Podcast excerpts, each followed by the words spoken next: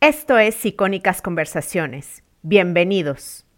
¿Qué es el arte? Y el arte es un gran signo de interrogación. Entonces, si no cuestiona, el arte que no cuestiona no es arte, simplemente es un adorno. O sea, si un cuadro no te hace cuestionarte, si no te hace preguntarte cosas, las que sean. Entonces, pues simplemente es un adorno. Si no cuestionamos las estructuras de poder, las estructuras sobre los que el andamiaje de la sociedad, entonces simplemente es un arte complaciente. Hola, soy Jessica Nogués, emprendedora digital y eterna estudiante del marketing. Esto es Emprende Bonito Radio. Aquí aprenderás de los expertos en negocio con los que hablaré y además encontrarás recursos, ideas e inspiración para tu crecimiento personal. Para más información sigue Emprende Bonito en Instagram o visita emprendebonito.com. Bienvenido a este podcast. Si hay algo en lo que coincidimos muchos podcasters es que tener un podcast te permite conversar con personas que admiras y con los que con gusto te tomarías un café o un mezcal. En esta ocasión tuve la fortuna de hablar con un actor bastante talentoso pero con los pies bien puestos en la tierra. Te puedo decir que es un gran conversador, de hecho la entrevista se me pasó rapidísimo y como dice él, verás que no le gusta ser tibio. Me pudo contar de varios puntos de vista y reflexiones que ha tenido por estarse cuestionando la vida y aprendiendo y desaprendiendo y también destruyendo y construyendo. También vas a conocer un lado más personal y muy humano de Tenoch Huerta. De hecho, me hizo extrañar la Ciudad de México y las sincronizadas. Ahora sí, te dejo con la entrevista. Espero que la disfrutes tanto como yo. El invitado de hoy no necesita presentación, pero lo voy a presentar. Estoy muy emocionada y me siento muy afortunada de hablar con este actor mexicano que admiro muchísimo y bueno, tiene una trayectoria impresionante. Es ganador del Premio de la Academia de Artes y Ciencias cinematográficas en México, el Ariel. Ha trabajado en más de 40 películas, cortometrajes nacionales e internacionales en México, España y Estados Unidos. Dos de sus películas más importantes tuvieron su estreno durante el Festival de Cine de Cannes. El Festival de Berlín premió su película Güeros. Participó también en la primera temporada de la aclamada serie Narcos México, de la cual tengo que confesar no podía despegarme. Además de actor talentoso, es una persona con los pies en la tierra, ciudadano crítico, activista, no tiene miedo de decir lo, lo que piensa, está lleno de preguntas. Y Tenoch Huerta cuenta que ve la vida diferente. Y yo estoy de acuerdo con él porque usa su voz poderosa como altavoz y habla, reconoce y señala temas tabú como el racismo, el clasismo, la salud mental o las masculinidades. Además, Tenoch es papá, fan de la lucha libre y del fútbol americano. Muchísimas gracias, Tenoch, por estar aquí. De verdad, es un placer tenerte aquí. Yo sé que estás muy solicitado últimamente. No, pues muchas gracias. Mándame tu número de cuenta para depositarte por esa, presentación. Muchas gracias. Juro que pagué por esa presentación. Leí en una entrevista en Gato Pardo que tus amigos te llaman Too Much Huerta. ¿Por qué? Híjole, pues por intenso. es que cuando pongo, cuando me apasiona algo, sí me pongo bien intenso y entonces debato y le entro y, platico y todo. Generalmente, generalmente en realidad soy muy muy sonso, ¿no? Estoy bromeando, haciendo tarugadas, me la paso jugando, procuro no tomar demasiado en serio las cosas de la vida, pero cuando algo me gusta, ¿no? O sea, cuando... Sí.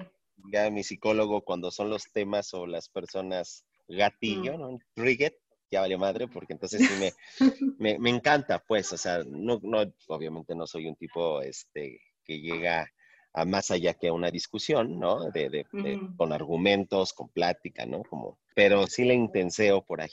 Que no es malo, ¿eh? Porque si te obsesionas así con las cosas correctas, yo creo que... No, no, no, no, no es, malo. creo que malo es la gente tibia, los que tienen pocas, hombres y mujeres que tienen pocas eh, ovarios o pelotas, testículos, me dan mucha hueva. A mí estos, eh, los liberales progres, estos buenita onda, neutrales, vamos a conciliar ideas y no te comprometas con nada, porque si te comprometes con algo ya no abres otras puertas y entonces te quedas o no te claves. Eh, a mí me da mucha hueva, porque eso de no comprometerse pues, es estar muerto, te tienes que comprometer en la vida, debes de de tener una, tienes que ir y abrir puertas, porque si no tienes compromisos con ideas, con personas, con situaciones, con tu propia vida, entonces nomás estás viviendo una adolescencia eterna y te vas a morir así sin haber vivido realmente. El tener un compromiso fuerte con cosas en la vida, por ejemplo, con los hijos, con la carrera, con lo que sea,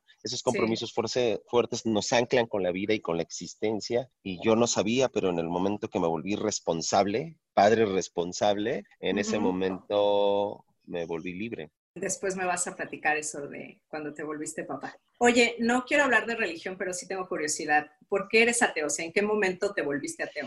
Soy ateo gracias a Dios. Este, no, al final del día pertenecemos a una cultura judio-cristiana, occidental, ¿no? O sea, al final del día venimos de ahí, compartimos ciertos valores culturales. Yo más bien soy agnóstico, tengo una idea de la divinidad, eh, pero no, no en el sentido digamos, más amplio, más común de, la palabra, que es un Dios, ¿no? Un ente ahí, hombre o mujer, sentado en un trono, viendo quién se muere, quién no, a quién le va a dar ganas de ¿Por qué mandaron esta pandemia?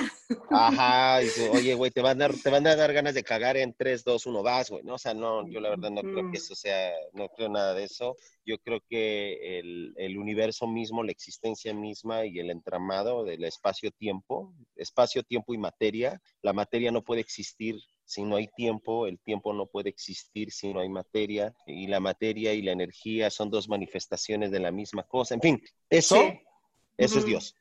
Ya. No, no es consciente, le valemos pito, no tiene, no creo que tenga conciencia de sí mismo, simplemente la existencia misma, todo lo que existe, para mí eso puedo, es lo que yo llamo Dios, la divinidad, y a veces me gusta creer que, que esa divinidad sí le importo, eh, pero al final del día es una elección que yo estoy tomando, un poco como dicen los estoicos, eh, en la vida eh, tú eliges y a partir de elegir te entregas completamente a esa elección, ¿no? La elección tiene que ser tomada siempre por ti y el compromiso que tengas con tu elección también pasa por la voluntad, o sea, siempre la voluntad. Entonces yo voluntariamente creo que todo lo que veo lo llamaré Dios. Me parece muy bien, ya no, no, vamos a andar, pero sí quería saber por qué, por qué te consideras ateo, porque México es un país pues bastante católico, ¿no? O sea, no, no es como común encontrar gente que lo diga abiertamente. Sí, es que fíjate, si le echas una ojeada a la Biblia, es, es suficiente para que dejes de creer, ¿no? Sí. tú abre la Biblia y vas a dejar de creer en la Biblia. Entonces, este, mm. sí, me he echado algunos clavados a, a la Biblia. y sobre todo a, a, la historia, ¿no? Historia de las religiones, historia en general. Y dices, ah, ok, ya, ah, hay, hay, hay, cosas que no, que no, sí, no lo puedo tomar como una verdad absoluta a mí. La verdad, eso me parece un, un despropósito.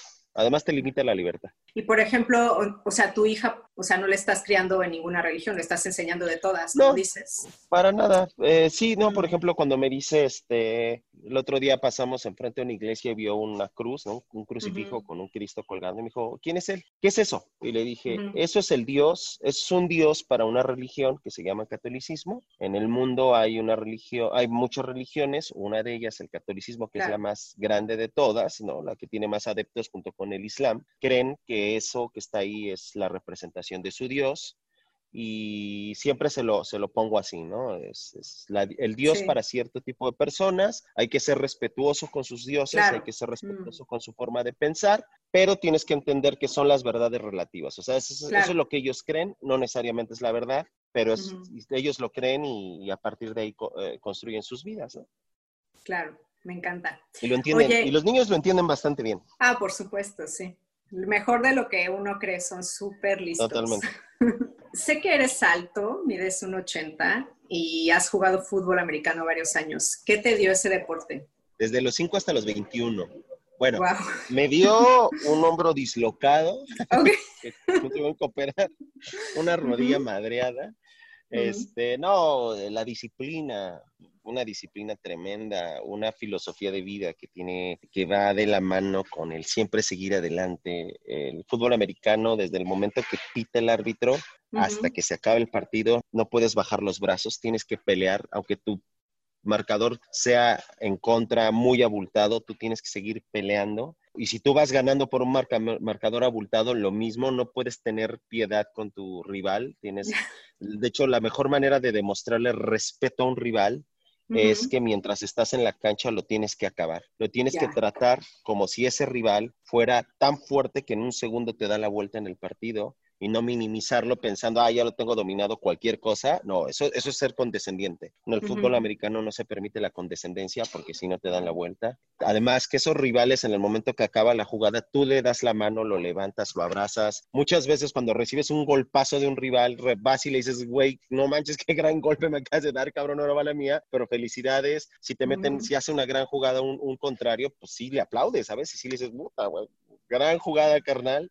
Chinga tu madre, pero gracias, que una jugada nos acabas de regalar. Es un deporte bien bonito en ese sentido, ¿no? Por lo menos en México. Descubrí ya. muy tarde que en Estados Unidos sí son bien patanes, pero ah, en México la manera en la que se lleva el deporte es una manera muy, eh, pues sí, como de muy, muy amorosa. Al final del día estamos practicando un deporte que nos apasiona a todos y que, que además es de, de ¿no? es potencialmente peligroso, por lo tanto, tiene que haber mucha, mucho respeto, mucha generosidad y mucho compañerismo dentro y fuera de la cancha. No sé, son un montón de cosas. Yo podría estar días hablando de fútbol americano. Mi hermana juega fútbol americano, es la, la mejor jugadora de México. Ella es la primer mujer entrenadora en jefe de un equipo de fútbol americano de mujeres y, es la, y además eh, lleva tres campeonatos al hilo. ¿No? O sea, con su equipo y es la, ah, está en el Salón de la Fama del fútbol americano en los Estados Unidos, porque jugó profesional en Estados Unidos. O sea, la primer mexicana que juega en Estados Unidos además. O sea, sí es un tema para nosotros como familia, lo amamos profundamente, pero esto, creo que esta onda de seguir adelante, de no detenerte, de no bajar los brazos, de no importa que duela, yo he jugado con hueso expuesto, ¿no? Me, quitaron la piel del dedo, tenía yo eh, cuando eso sucedió tenía yo 12 años y con el dedo, con el hueso expuesto, nada más me vendaron y ahora le vas para adentro, ¿no? El hombro dislocado y una semana después yo ya estaba adentro, ¿no? Esa resiliencia, este, o sea, no te quedes abajo, levántate y sigue peleando, no importa qué, no importa si duele, si el árbitro no ha tocado el final, no puedes derrotarte, ¿no? Y es como en la vida. Mm, si a mí cuando el árbitro toque el final y yo ya cierre los ojos por última vez, entonces hasta ese momento bajas los brazos. Antes, no se vale. Claro. Ahorita entonces estamos en una especie de partido de fútbol americano, o sea, así de que queremos un poco parar, pero no podemos. Ah, estamos en el medio tiempo ahorita. Estamos en hay que descansar. Sí, hay que descansar también. Si no estás en la, si no estás en la cancha, relájate un chingo. Tómate un vasito de agua y, ve cómo le ponen en la suya a tus compañeros, ¿no?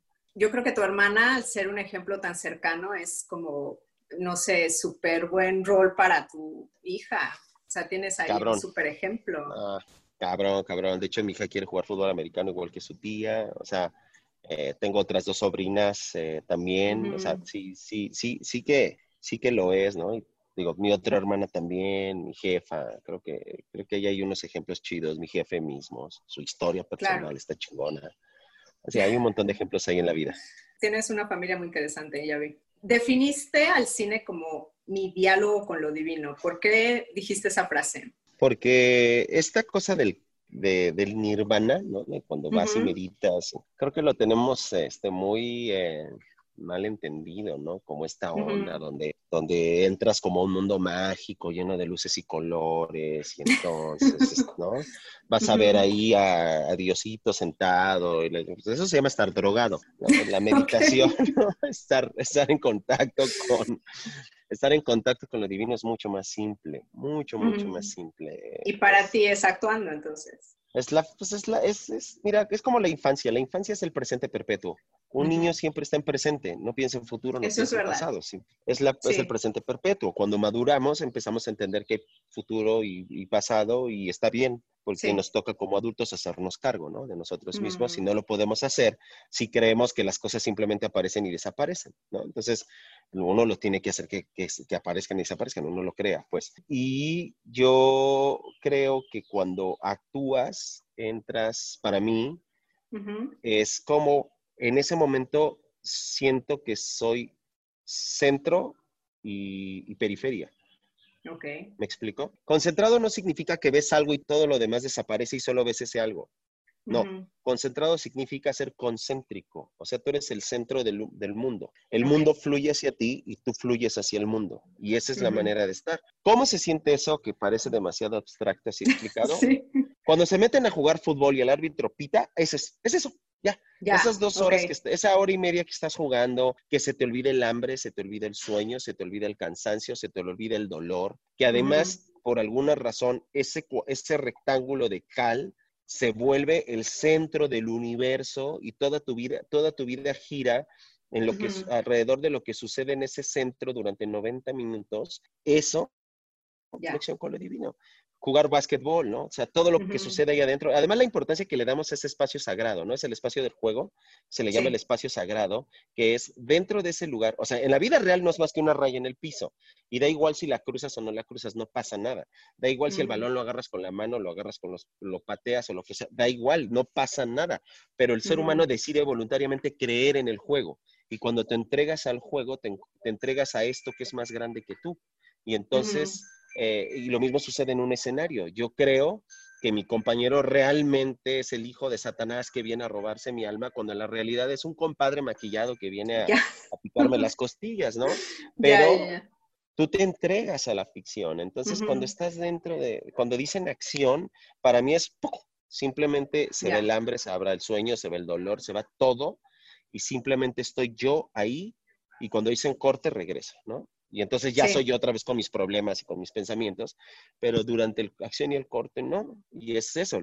Lo mismo que un yogi hace sentado meditando, pues lo hace un futbolista jugando, lo hace un corredor cuando sale a trotar, lo hace una persona que practica yoga, lo hace una persona que practica un deporte o una actividad que te, que te, que te absorbe completamente, cuando estás absorto en algo, lo hace un actor cuando actúa. Entonces, ese diálogo con, el divino, con, lo divino, mi diálogo personal con lo divino, que suena como romántico y a que, que se metió este güey, en realidad es bien pinche simple. Trépense a la bici y vayan a dar la vuelta y así lo chidito que sintieron, bueno, pues así siento yo. Eso, ya, me encanta. También te escuché decir que nunca haces villanos, solo seres humanos. ¿Por qué lo dices? Porque se tiene la idea de que el villano solo es el malo de Malolandia, ¿no? Y se construyen desde el guion los personajes que son los antagónicos, se construyen de una manera muy simple y básica, ¿no? Es malo de Malolandia y hace maldades porque le gusta el mal. ¿no? sí, claro, y es súper malo. Sí, desayuna niños en la mañana, para el mediodía se come tres perritos y en la noche asesina siete gatitos, ¿no? Entonces siempre hay, hay una construcción muy simplista de estos polos, que además a Occidente se manejan esos dos polos, Occidente se manejan los polos del bien y el mal, a diferencia de las culturas, por ejemplo, prehispánicas que se manejaban en los polos de orden y caos, ¿no? que a mí me parece un concepto mucho más profundo que el del bien y el mal, pero bueno, en fin, entonces el malo siempre se construye así, y no construimos seres humanos, ¿no? No es malo porque es malo de Malolandia y nació malo, es un ser humano que tiene ciertas motivaciones, que su actuar en su vida, en su juicio personal, no, sus, no están actuando eh, mal, ellos no están haciendo ninguna, ningún acto por maldad, simplemente están defendiendo a su familia, defendiendo sus intereses, defendiéndose a sí mismo, o sea, ¿sabes? Siempre hay una motivación detrás de todo lo que sucede en el mundo y simple y hacer un juicio de valor de, ah, malo, me parece además equivocado, me parece bastante estúpido. Sí, claro, están usando las herramientas que tienen, o sea, no tienen otras, tienen esas, ¿no? Exactamente. Es eso. Mm. Y además lo que tú consideras malo, probablemente otra persona lo considere ah, bueno, ¿no? Digo, hay, hay límites también, hay límites. Sí, sí, sí, sí. Si alguien, si alguien abusa de un niño, perdón, eso no hay ninguna pinche justificación y este cabrón merece algo peor que la muerte, ¿no? Pero, pero más allá eh, hay muchas... Y aún así, digo, algún psicólogo dirá, claro, pero su, psicosis o su problema viene de estas causas, la, la, la. Claro. Yo como actor, mi trabajo es entenderlo. Ya, ok. O sea, meterte en la piel de ellos y Sí, entender, por qué lo hacen. Independientemente que yo juzgue que eso es negativo o positivo, ya mi juicio personal es, es uno y ese no importa. O sea, lo que yo opine, por ejemplo, de mi personaje en Sin Nombre o de lo que yo opine de Caro Quintero en Narcos, no tiene nada que ver con mi trabajo y lo que yo le voy a entregar a mi personaje en la ficción.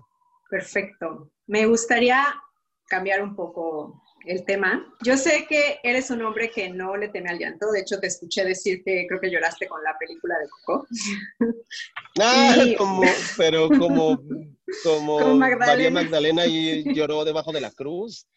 Sí. O sea, así yo lloré. Es muy conmovedora esa peli, tengo que aceptarlo. Yo también lloré.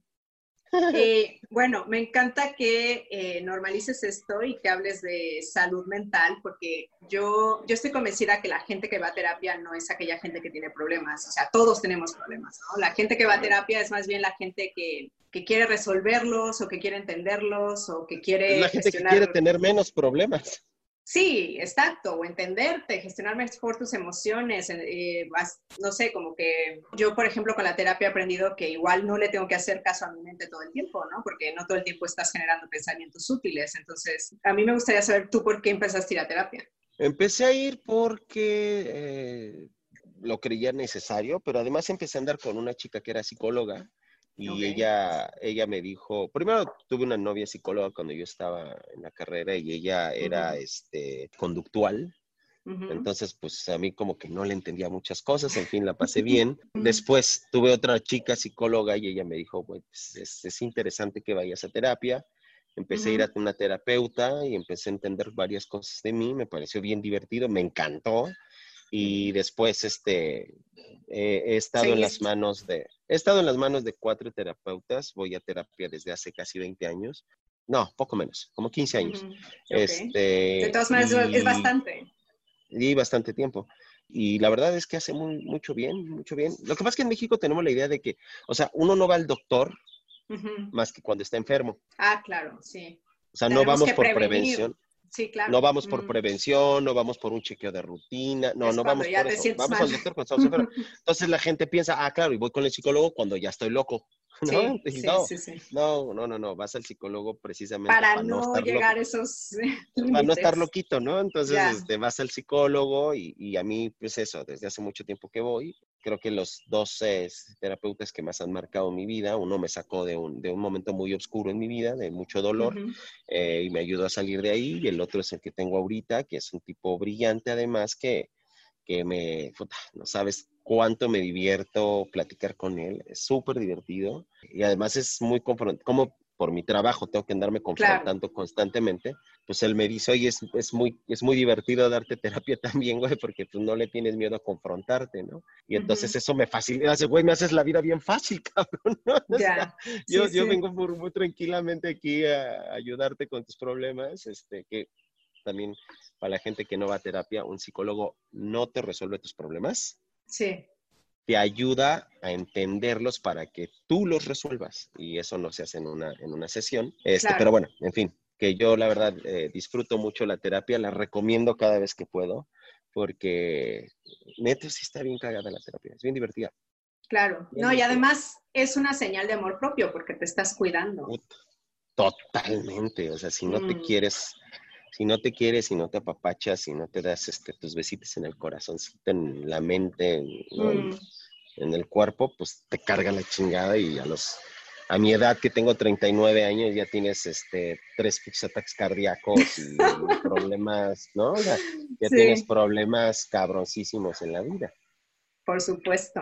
Dame un segundito, espérame. Es que mi familia me vino a visitar. Ah, entonces, este, mi jefa, mi jefa, este, está usando la licuadora. Ah. Y por eso se oye ese ruidero. Fíjate que no, yo no escucho nada. Ah, bueno, menos mal. ¿Qué te va a cocinar? que va a cocinar. Ay, es que hace unas sincronizadas deliciosas, pero no son así como las que conocemos, que es la, tortilla de el jamón, el, no, ya. no es, este, es tortilla de maíz, pero en una salsa especial que ella hace, con un montón de chiles. Y entonces te hace la torre de tortilla de maíz, queso, jamón, la, la, la, la, la, ya que es una torre así, le pone un huevo estrellado y te lo baña en la salsa y se tiene que humedecer. Y es, una maravilla, es un platillo delicioso que algún día que haya un concurso de cocina lo voy a meter. Te lo juro por Dios. Es, la cosa que más extraño de México, bueno, además de mi familia, es la comida. Bueno, el sol también. No, no, no, la comida aquí es fantástica. Yo, puta. no puedo decir lo mismo de aquí. Me gusta cocinar, entonces ah, sí, sí, está, sí, sí me gusta mucho, entonces está, está chido. ¿Y cuál es tu platillo estrella?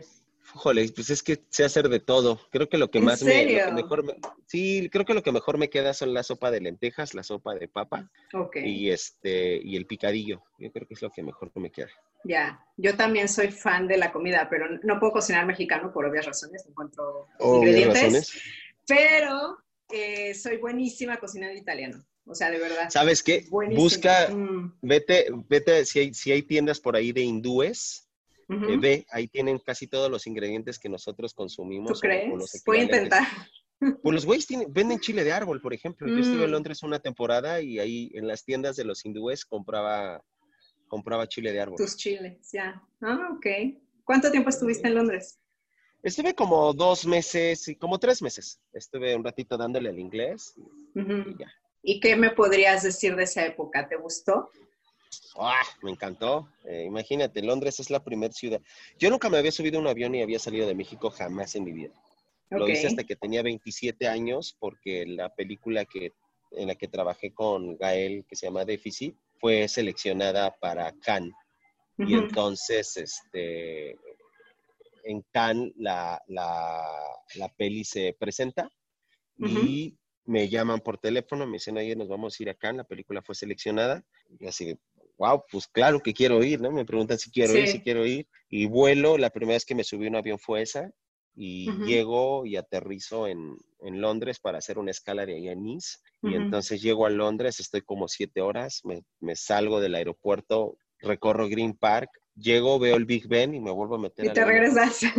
es la primera ciudad extranjera que pisé en mi vida. y, y, todo eso fue gracias a mi trabajo, gracias a que soy actor. Entonces tengo una, un amor muy particular hacia Londres por esa razón. Y después, cuando estaba buscando clases de inglés, me decidí irme a Inglaterra para estar absolutamente inmerso en el idioma. Claro. Porque pensaba que si me, si me iba a Los Ángeles o algo así. no, pues iba a estar lleno de mexicanos. Es la ciudad con más mexicanos después del DF. Claro. Tiene más mexicanos Los Ángeles que Guadalajara o Monterrey. Ya. Mm. Era un despropósito. ¿Y te buscaba la comida en Londres? Porque ahí encuentras literal de todo lo que quieras, o sea, lo que quieras. Sí, sí, pero comida inglesa es espantosa. No, no, no me gustó nada. Este, su comida, ¿no? Me gustó mucho estar ahí, pero su comida sí era así. Su comida no. Solamente un día, un día me, me, invitó un amigo a un, a un como de estos que organizan en depa de alguien un encuentro con un chef, ¿no? Ah, ya, este ok. como de fiestas.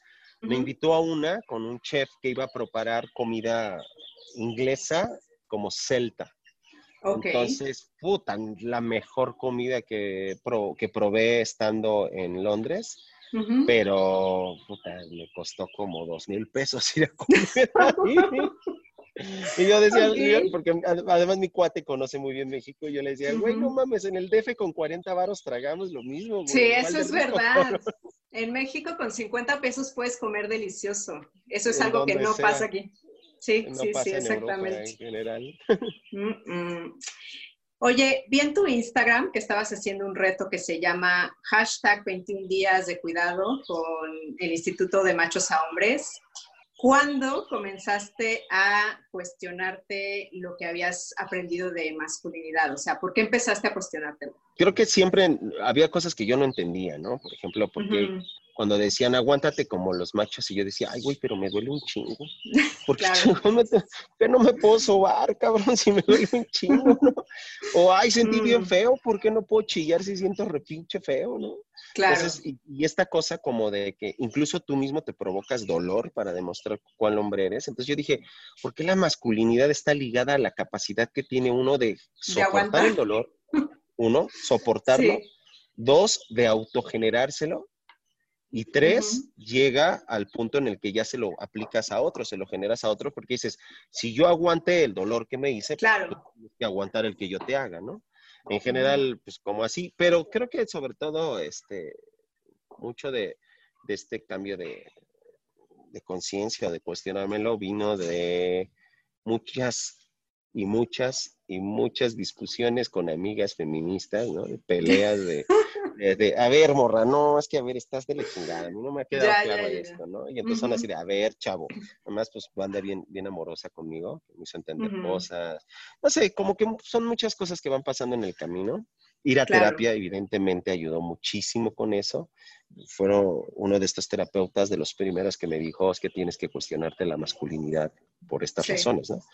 Eh, ya hace tiempo y ha sido un proceso. Yo puedo decir que no me considero eh, ni deconstruido, ni me considero... Pero lo estás intentando.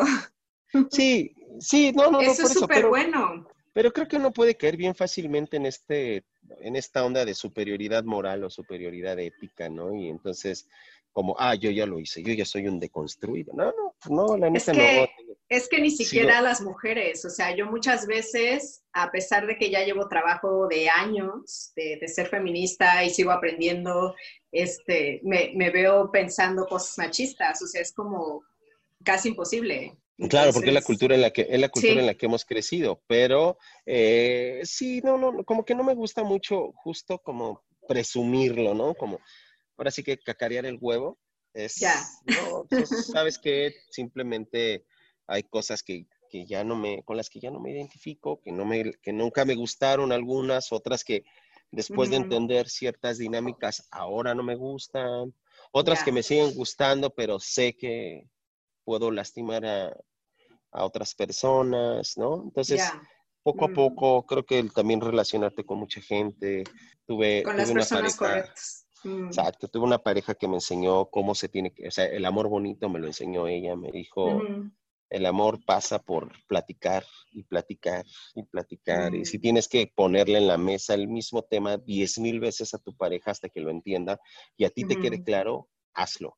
Y si me tienes que llamar tres veces en el día para que te explique una y otra vez por qué hice tal cosa, llámame, no importa, tendré la paciencia de explicarte, lo merecía ella, ¿no? Entonces entendí, entendí que pues también va de la compasión, de la comprensión. O sea, pero, pero es eso, es como un, proceso en el que uno se, se va metiendo poco a poco y lo paras cuando quieras, te sales de él cuando quieras y si quieres lo haces y si no, pues también eres libre de, de seguir siendo un papanatas. Claro, yo creo que al final todos pedimos lo mismo, o sea, ser tratados bien, ¿sabes? Como iguales, o sea... Mínimo respeto, ¿no? Tan simple, claro. Te escuché decir también que esta frase de no quiero que mi hija piense que por ser un actor soy una persona especial diferente. Entonces, ¿cómo le explicas a tu hija tu trabajo? O sea, ¿qué le dices que, o sea, cómo le explicas cómo ganas dinero? Pues para empezar, no se lo dije yo, se lo dijo su mamá. este, sí, yo, yo, yo, lo tenía en secreto mi hija se enteró cuando tenía como cinco años que yo era actor, o seis años, ya se enteró, su mamá le dijo. Y pues nada, nada más le dije, mira, yo nomás actúo, hija. Este, Una persona que su trabajo es más importante, pues es el trabajo de un maestro, por ejemplo, el trabajo de un doctor, de una enfermera, el trabajo de otras personas es más vital y viene, viene la pandemia Claro. Demostró que tenía razón. Claro, o sea, los que eh, pasaban aquí a recoger la basura, o sea, sin ellos, pues, estaríamos aquí llenos de, de basura, desperdicios, plagas. Claro. Y entonces, por ejemplo, yo le decía a mi, a mi nena que, que ningún trabajo es más o menos valioso que el mío. Ningún trabajo vale más o vale menos que el mío. Todos los trabajos valen exactamente igual, desde el que barre, barre la calle hasta el presidente de la República. Todos son igual de valiosos, pero cada uno tiene sus dinámicas, cada uno tiene sus particularidades, cada uno tiene sus niveles de responsabilidades. Y por ejemplo, pues si yo hago mal mi trabajo, pues no pasa más que se repite la escena o no me vuelven a llamar a actuar, punto y se acabó. Pero si un médico hace mal su trabajo, una persona muere, por lo tanto, su nivel de exigencia y su nivel de responsabilidad es mayor, ¿no? Pero no quiere decir que sea más eh, importante. Tal vez es más valioso, pero no es que sea más importante. Y bueno, ¿tú qué estás haciendo para que tu hija crezca así con pensamiento crítico como tú? ¿Qué estás como incentivando en ella o, cómo le estás eh, ayudando a que crezca así, ¿no? A no, más bien a cuestionarse, a no estar adoctrinada, o sea, ¿qué estás haciendo? Pues digo, adoctrinada creo que nadie puede escapar de eso. Desde, bueno, el uso de un, el uso de un idioma el uso de un idioma ya, ya es adoctrinamiento al final del día. Pues para empezar, lo mismo que hizo mi papá conmigo, ¿no? Me recuerdo que una vez le dije, le pregunté, oye papá, ¿por qué no me enseñaste ninguna religión? ¿Por qué me criaste ateo? Me dijo, para que fueras libre, para que cuando fueras grande tuvieras la libertad de cuestionarte y de elegir. Y yo así Sí, claro. si te pues, quieres volver pues, cristiano, te podías volver cristiano. A mi hija no le enseño ninguna religión, pero sí le enseño, sí le hablo de espiritualidad, porque creo que la espiritualidad es importante. La que ella quiera, la que ella vaya a elegir en algún momento. Este, trato de explicarle las cosas. No le hablo de absolutos, a menos que sí sean absolutos. Por ejemplo, el sol, el sol sale todos los días en el horizonte, eso es un absoluto, eso no está, no está sujeto a opiniones. Y bueno, es que yo creo que no ha salido el sol. No, ahí está el sol.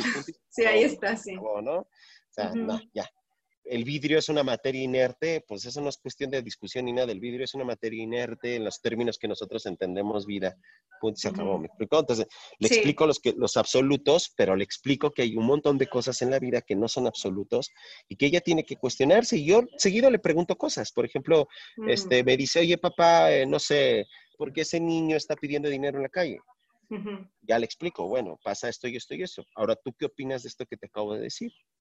Claro. Yo creo que está bien, yo creo que está mal.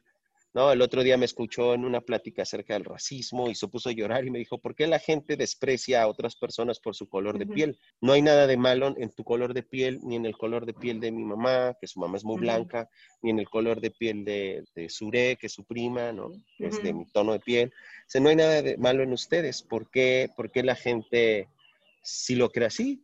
Sí. digo, pues tú por qué crees, ¿no? O sea, ¿sabes? Como siempre hablarle a los niños no hay que tratarlos como idiotas. Ah, no, no, por supuesto que no. Mm. Un niño, lo que pasa es que los referentes de la vida de un niño son más cortos que los nuestros porque tienen menos experiencia, pero no tienen menos inteligencia. No es que tengan menos capacidad intelectual, simplemente tienen menos, menos referentes de la vida. Entonces hay que tener eso claro, que dentro de sus referencias el niño va a hablar desde sus referencias. ¿Quieres que tu hijo tenga un pensamiento más crítico, más profundo y más cabrón? Pues dale más referencias. Sí. Ponlo, ponlo a ver documentales, ponlo a ver programas de ciencia y tecnología, ponlo a leer cuentos, ponlo a leer un montón, o sea, ¿sabes? ¿Quieres que tu hijo tenga un, criterio más amplio y mejores referentes? Pues dáselos, porque el niño solito no va a ir por ellos, ¿no? Claro, y yo creo que también para los niños, o sea, no sé, por ejemplo, un atributo que siempre se le da a los niños pequeños, lo deseable, digamos, es que sea obediente, ¿no? Y luego cuando creces y te vuelves adulto, ser obediente, digamos, no es un atributo que, que, quisieras tener siendo adulto, ¿sabes? Sí, pero también eh, yo a mi hija, por ejemplo, le digo, tienes que obedecerme porque lo que yo te ah, estoy sí, diciendo. Claro, no es nada porque sí. Ajá, entonces le tengo que explicar por qué. O sea, hija, te dije que no te comieras los chocolates porque si no, si comes mucho chocolate, luego en la noche no duermes y te la pasas mal. Y un día se dio un atracón de chocolate y literal terminó en el hospital porque había vomitado y vomitado y vomitado. La pobre no paraba y terminó en el hospital. Y otro día le dio insomnio. Y entonces eran la una de la mañana y la niña daba vueltas y se puso a llorar de la desesperación porque no podía conciliar el sueño. Y le dije, es por comer tanto chocolate. Ahí están las consecuencias, morra, ¿no? O sea, pero se lo tengo que explicar porque si solamente llego y te dije, pon chingadazo y ya, no sirve de nada. Pero si le explico, si le, ¿no? La niña entiende y ahora ella misma, por ejemplo, me dice, ¿puedo un chocolate? Hija, ya es tarde. Sí, sí, sí, porque luego no duermo. Ya, ya. Ya lo entendió, me explicó. O sea, no, no, es, no es obediencia por obediencia. Sí, Tiene sí, que haber una razón.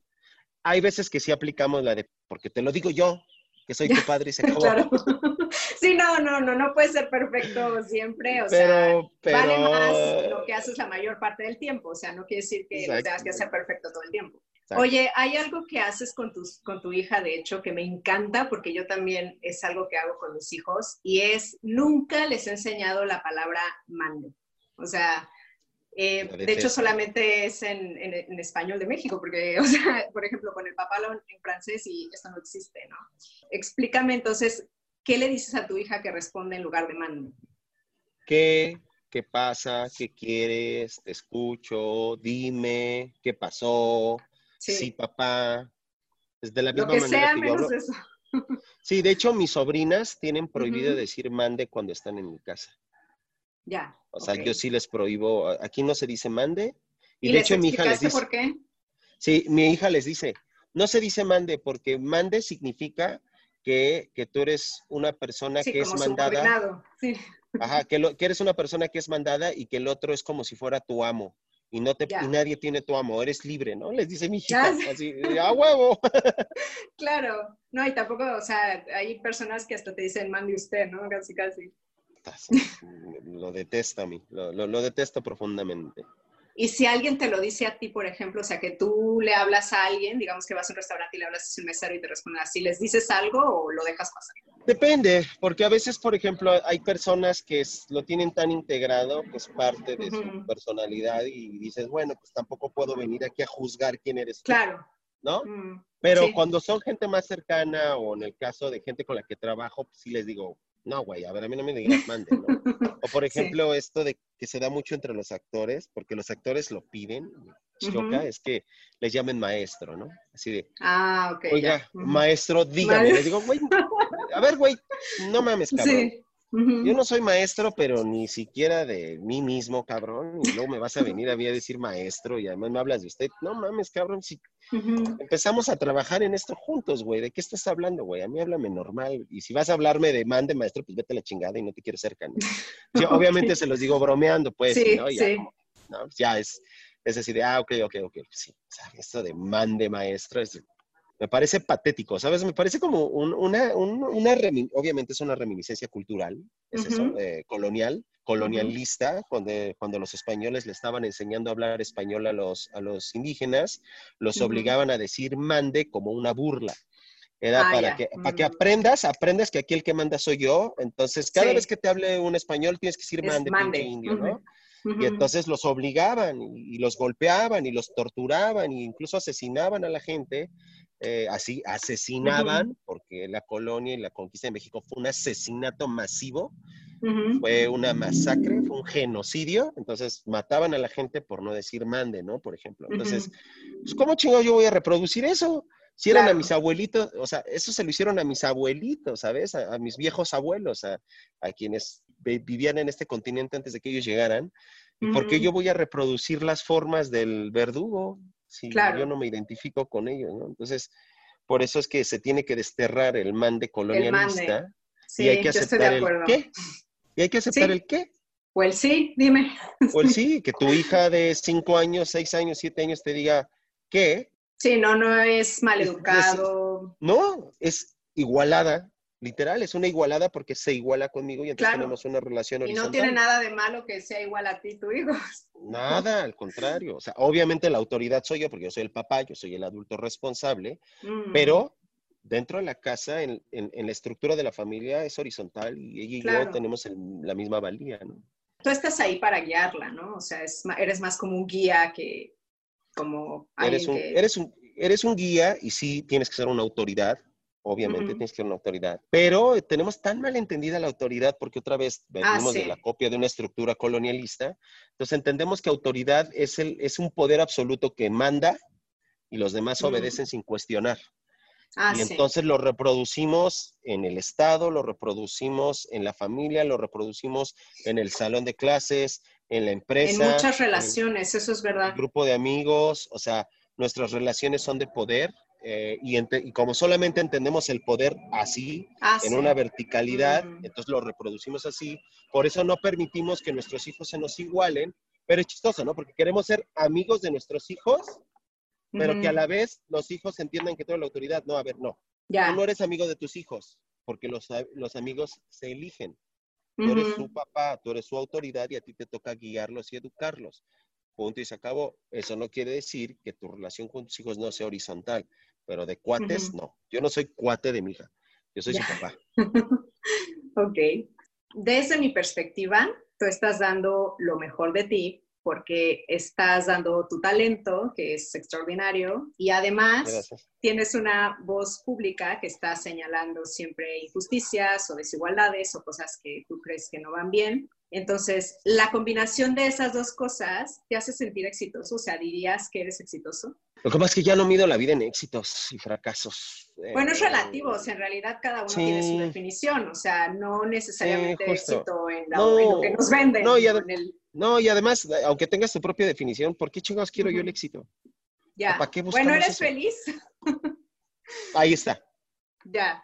Yo creo, yo creo que la vida se pide en términos de plenitud o frustración. Claro. Punto y se acabó. Ni siquiera felicidad. Eso me, eso me lo enseñó un A mí me encanta lo de bienestar, o sea, estoy bien. Bienestar es estar bien. Punto y se acabó. Y ya. eh, me decía mi, mi, mi, terapeuta, uno de mis terapeutas, un terapeuta que tuve, me decía, yo no aspiro a la felicidad, yo aspiro a la tranquilidad. Sí, a mí también me encanta esa tranquilidad. Yo aspiro a la paz, a la tranquilidad, a estar en, en paz. Entonces, yo la vida no la, no, la, no la mido en los términos, en los polos del éxito y el fracaso, ¿no? Lo mido más bien en la plenitud, en, en, en, la tranquilidad y la frustración, ¿no? Pero al final del día, pues la frustración es algo que pasa, nos pasa todo el tiempo. Sí, por supuesto. Ahorita, si ahorita me anda del baño, mm. ahorita, o sea, la, la, frustración es tan fácil como si ahorita manda del baño y no puedo ir al baño, me frustro porque no puedo ir al baño. Pues sí, claro, ya, voy al baño. sí. ¿no? O aceptas que no vas a poder ir nunca más, ¿no? ¿Sabes? O sea, quiero mm. una manzana, sí, güey, pero pues, no, o sea, tú, por ejemplo, estás en Luxemburgo y quieres una torta de tamal. Unos tacos de pastor. Unos tacos de pastor, no va a suceder. No, yo lo sé. Va a estar frustrada. ¿Qué haces con esa frustración? ¿Te la quedas? No, pues como italiano, no como otra cosa. Pues ya le das la vuelta o aceptas, pues sí, me voy a quedar con esa frustración y cuando regresa a México me doy un atracón, pero pues ahorita ya. Y entonces regresas, regresas a un estadio de bienestar, ¿no? Y, y, ya, entonces, bueno, haciendo esta aclaración, me considero una persona que tiene bienestar, mucho, mucho bienestar estoy haciendo lo que puedo desde donde yo puedo para que las cosas no estén como no me gusta que estén. Y tengo trabajo, tengo salud, tengo una familia amorosa, tengo... Vives en un país maravilloso. Vivo en un país maravilloso, tengo el privilegio de poderme guardar en una pandemia y no preocuparme de, qué salir a, a trabajar para, para poner comida en la mesa. Eh, durante mm. este periodo. O sea, soy un tipo sumamente afortunado, soy un tipo sumamente privilegiado y, eso me da un estadio de tranquilidad, de paz, de, bienestar. Me encanta, yo, yo, yo, estoy igual que tú. Oye, ¿y estás haciendo alguna actividad creativa ahorita que te sirva como válvula de escape o no sé, como para pues, aportar? más bien, pues mira, más bien antes de que empezara toda esta discusión del racismo y de, en la cual quedé, quedé en sin querer. Que yo tengo que este aclarar que tú, o sea, tú no empezaste a hablar del tema ahora. O sea, tú ya llevas rato hablando de este tema, no es de ahora. Claro. Y no, no, no es un tema nuevo. Pero antes de eso, pues estaba cuestionándome acerca de la inmortalidad del cangrejo. y, cuál, es, cuál es el papel de un artista en una sociedad, ¿no? El hacedor de arte y qué es el arte, y el arte es un gran signo de interrogación. Entonces, si no cuestiona, el arte que no cuestiona no es arte, simplemente es un adorno. Si un cuadro no te hace cuestionarte, si no te hace preguntarte cosas, las que sean. Sí. Entonces, pues simplemente es un adorno. Si no cuestionamos las estructuras de poder, las estructuras sobre los que el andamiaje de la sociedad, entonces simplemente es un arte complaciente y el arte complaciente pues merece estar en una televisora en horario estelar, pero el arte que cuestiona, ¿no? El arte que cuestiona es otra cosa. Y entonces, ¿cuál es mi función como artista, como miembro de un grupo privilegiado también? ¿Qué debo de hacer? Sentarme a disfrutar del dinero que gane y de, ahora sí, en esos términos, el éxito. este, o hago lo que creo que tengo que hacer, que además me nace hacerlo, pues, sí. es cuestionar, que es preguntarse cosas, que es... Destruir, ¿no? Destruir. Si no destruyes, no construyes. O sea, algo tiene que morir para que otra cosa viva. La vida, la vida misma es, es, un ente caníbal que se devora a sí mismo, ¿no? La, la vida no devora la muerte. Más bien, al revés, la muerte no devora la vida, es la vida la que tiene que devorar muerte para mantenerse para Seguir. Son los objetos o los seres vivos que matan otros seres vivos para que sigan vivos. Mm. Entonces, la muerte, la vida se devora a sí misma, la, la, vida y la muerte básicamente son la misma cosa.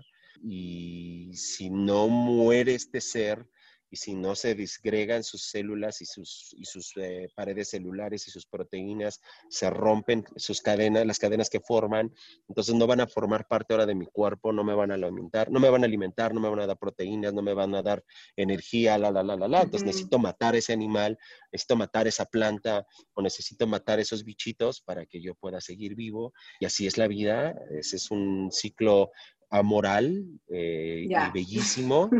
Y tan tan. Y entonces el arte, mira, lo único que hacemos los seres humanos que no hacen los animales es que hacemos ciencia y hacemos arte.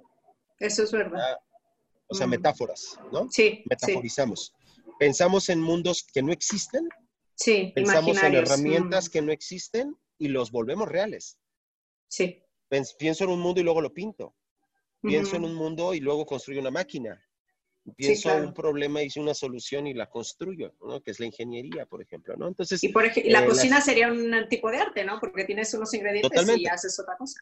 Mm. Porque son metáforas al final del día. ¿Qué es una metáfora? Pues tomas un elemento, tomas otro elemento, los juntas y haces un tercer significado, ¿no? Haces un tercer elemento. O sea, ese mismo esquema aplica en todo. Tomo una piedra, tomo un pedazo de cuero, lo junto y tengo una onda que ya sirve para dos cosas, para, ya, para cosas diferentes, ¿no? Tengo chile, tengo jitomate, los muelo, los juntos y ya tengo una salsa. Salsa.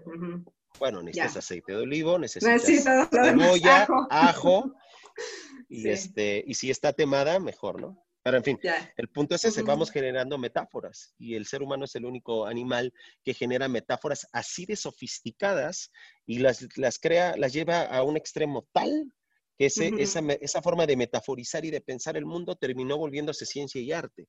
Y somos el único animal que lo hace. Y entonces, si yo soy alguien que se, que se jacta de pertenecer al medio artístico, que no es el medio del espectáculo, solo es el medio artístico, eh, pues, verga, ¿dónde estoy yo si no estoy cuestionando y metaforizando la vida, no? Entonces, en eso andaba en mi pandemia, muy feliz. Antes de que llegaban, Y de repente. ¡zas! Que mm. pongo ahí un Twitter y se desató la loquera. ¿Y te ha hecho como valorar más el arte esto de la pandemia? Porque yo creo que para muchos, el, um, no sé, las películas, la música, muchos contenidos nos han hecho más llevadero el confinamiento. Sí, más que valorar el arte. Eh, bueno, tú ya lo valorabas, ¿verdad? o sea, yo sí lo valoré más. No, creo que, sí, o sea, sí, pero empecé, empecé a valorar más al artista, al ente creativo, ¿no? Y sobre todo al ser humano, que es el ente que lo recibe. Y sobre todo la utilidad del arte, no nada más es entretenimiento y la sublimación del espíritu, como decía Nietzsche, ¿no? Que del arte viene la sublimación del espíritu y tiene ahí muchos escritos al respecto. Más allá de eso es también el, no solamente debemos de ser receptores de arte, tenemos que ser creadores de él. ¿Me explico? Generar metáforas también, metáforas más finas, más precisas. ¿Para qué sirve? Neto, neto, sirve para hacer la vida más llevadera.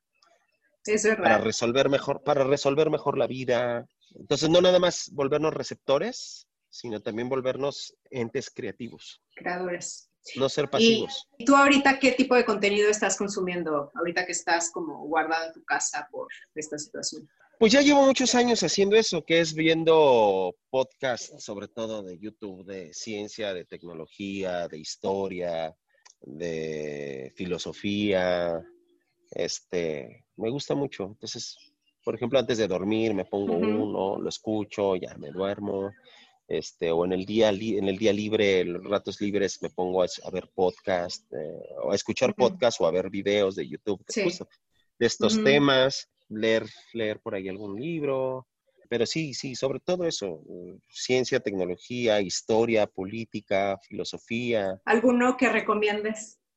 Híjole, hay un montón. Hay unos chavos que tienen un canal de YouTube que se llama Migala. Está maravilloso. Hay uno, hay un, particularmente uno que se llama La Guerra de los primeros 10.000 años. Es mm. fantástico. Está Aldo, que, que es Quantum Fracture, que es de ciencia y tecnología. Está ah, el robot de Platón, donde el conductor se llama Aldo. Los voy a buscar. Oh, sí, hay otro, hay otro compadre justo que los tres normalmente colaboran. Se me olvida el nombre del otro chavo. Eh, la Fonda Filosófica, por ejemplo pero esa es otra historia que es muy es maravilloso porque es muy divertido. Te hablan de historia, pero es de una manera tan divertida. Por ejemplo, está hablando de la peste negra y dice, y entonces todos los cristianos se hincaron, se pusieron a rezar y de esa manera terminaron con la plaga. No, no es cierto, la plaga no se acaba rezando. ¿Cómo dices que se llama esa de historia? pero esa es otra historia. Pero esa es otra historia. Pero esa es otra historia. Lo voy a buscar. Mi hermana es este historiadora, entonces se lo voy a mandar. Está divertidísimo este compadre. es este, es creo que de Navarra, el, cuate que lo hace. Hay, hay un montón, un montón de cosillas que vale la pena ver. Últimamente con el tema del racismo, pues bueno, está Yasnaya Elena, está Federico Navarrete como un referente ah, importantísimo, Junco, César Pineda, María Celeste, mm, ah, se me olvidó el apellido, María Celeste, ¿sabes? Pues empezar a aprender, empezar a, leer, a, escuchar otras voces, es, es sumamente divertido. Este, aprender y desaprender y reeducarte. Aprender y desaprender y darte cuenta pues que todo es una mamada, ¿no? sí, claro, no te tienes que creer todo. No, decía Buda, creo que la primera lección del budismo es no creas nada, ni siquiera si lo digo yo, ¿no? Entonces, este, mm. pues nada, es eso, es, es como siempre estarte cuestionando cosas y, también entender que la vida es un juego que nos da chance de, de hacer lo que queramos que los límites en realidad los pones tú, en términos reales, pero pues para que los límites no sean tan flexibles y laxos, entonces pues la sociedad inventó las leyes para que digamos, claro. sí, todo bien, pero pues no te pases de la raya, carnal, ¿no? Entonces, nada, pero de aquí adentro eres libre de hacer lo que quieras. Por supuesto. Ya como última pregunta, me gustaría, igual esto quizá ya me lo respondiste, pero me gustaría que me dijeras ¿qué has aprendido o qué has empezado a valorar más a partir de, la pandemia o del confinamiento? Eh, valorar más, pues eso, que tengo la oportunidad de quedarme en casa y que debo de hacer además eh, lo necesario porque el arte no es una actividad eh, esencial, y si somos honestos, o sea, obviamente es esencial para mí y es esencial para la sociedad, pero ahorita hay unas prioridades que tienen que ser atendidas. Entonces, justamente entendiendo eso, pues debo, también yo asumo y entiendo que debo de, ser, ¿no? Ahorrador y demás. Ya. Saber que, digo, lo soy, soy bastante tacaño, entonces eso me permite ahorrar mucho. Te escuché decir que eres todoterreno.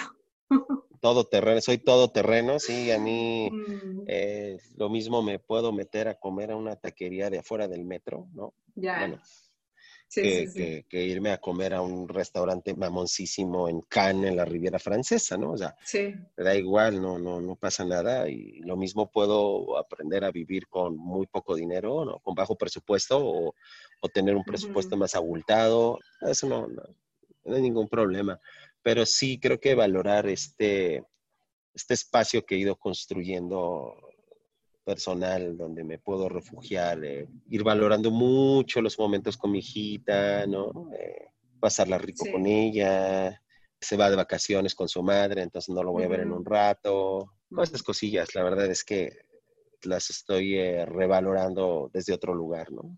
No es que no las valorara antes, solamente que ahora las valoro desde otro, desde otro lado y también tu salud. Bueno, yo creo que todos valoramos muchísimo ahora la salud. Nuestra salud. Tanto física como mental. Sobre todo la mental, digo, afortunadamente mm. físicamente soy un tipo saludable en términos generales, de ahí de repente me enfermo de la garganta seguido, que tiene que ver la ciudad donde vivo, pero en términos generales sí, sí soy saludable, pero justo, si no te cuidas, si no duermes bien, si no, no te apapachas, si no comes rico, si no haces ejercicio, pues la salud se va al, carajo. Te agradezco muchísimo tu tiempo, de verdad. Espero que te la hayas pasado bien y bueno, este contenido va para podcast. Este, y bueno, te agradezco de verdad mucho tu tiempo porque sé que estás muy solicitado y bueno, tengo que decir como, como entrevistador y como podcaster que eres una persona bastante accesible y muy buena onda. Ah, muchas gracias. Si has llegado hasta acá, te agradezco tu tiempo. Espero te haya gustado. Tenoch, además de ser un gran actor, no duda usar su voz para hablar de temas que le interesan. Por ejemplo, se ha convertido en un referente en temas de racismo en México, y la gente está escuchando su mensaje, que transmite de forma clara y elocuente, logrando generar más conversación alrededor de esto para que desaprendamos lo que nos han dicho, lo cuestionemos y lo cambiemos entre todos. Te recomiendo seguir a Tenoch en Instagram o en Twitter, lo encuentras así como Tenoch Huerta. Es más, te invito a entrar a YouTube ahora y buscar el corto Café Paraíso, en donde él es el protagonista. Te va a encantar. Y si no has visto la película Sin Nombre o la de Días de Gracia, búscalas, valen mucho la pena. Si te ha gustado esta conversación, compártela por favor. Te veo en el próximo episodio. Gracias por escuchar este podcast. Tú me inspiras y lo haces posible. Si te ha gustado, por favor, ayúdame a compartirlo. Suscríbete en Apple Podcast o sigue Emprende Bonito Radio en Spotify para que no te pierdas ningún episodio y me ayudes a la continuidad de este podcast. Muchísimas gracias por estar aquí. Te veo en el siguiente episodio porque emprender juntas es más bonito. Gracias por escuchar icónicas conversaciones en donde exploramos ideas clave y hacks para una vida plena y con propósito. Sapiencia y ciencia para la vida. Asegúrate de no perderte ningún episodio suscribiéndote en tu plataforma de podcast preferida. Para más contenido y actualizaciones, sígueme en mis redes sociales. Me puedes encontrar como Jessica Austria. Hasta la próxima.